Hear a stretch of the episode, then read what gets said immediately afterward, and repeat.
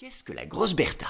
La grosse Bertha est une très grosse pièce d'artillerie, en clair, un gros canon utilisé par l'armée allemande lors de la Première Guerre mondiale.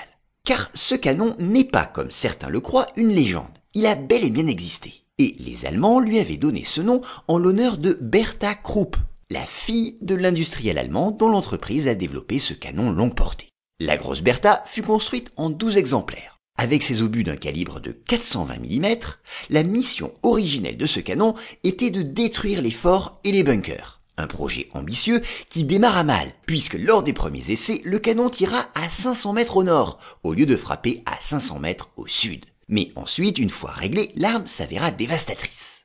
Tellement que certains affirment aujourd'hui encore qu'on lui doit les obus qui, de mars à août 1918, ont terrorisé Paris. On dit que les Allemands, positionnés à plus de 100 km de la capitale, plus exactement dans les bois de Crépy-en-Launois, Picardie,